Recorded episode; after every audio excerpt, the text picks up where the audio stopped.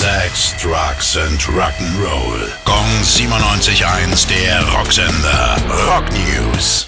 Mercury in München. Unter diesem Titel gibt es bald eine neue Biografie von Freddie Mercury zu lesen. Dabei liegt das Augenmerk auf den Jahren 1979 bis 85, die der Queen-Sänger hauptsächlich in München verbracht hat. In dieser Zeit entstand auch sein einziges Soloalbum Mr. Bad Guy. Mercury in München erscheint am 20. September. Autor ist Nicola Badola.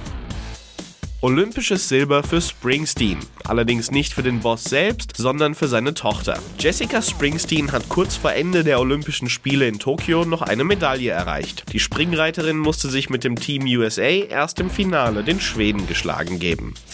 Gong 97.1, der Rocksender. Rock News. Sex, Drugs and Rock'n'Roll.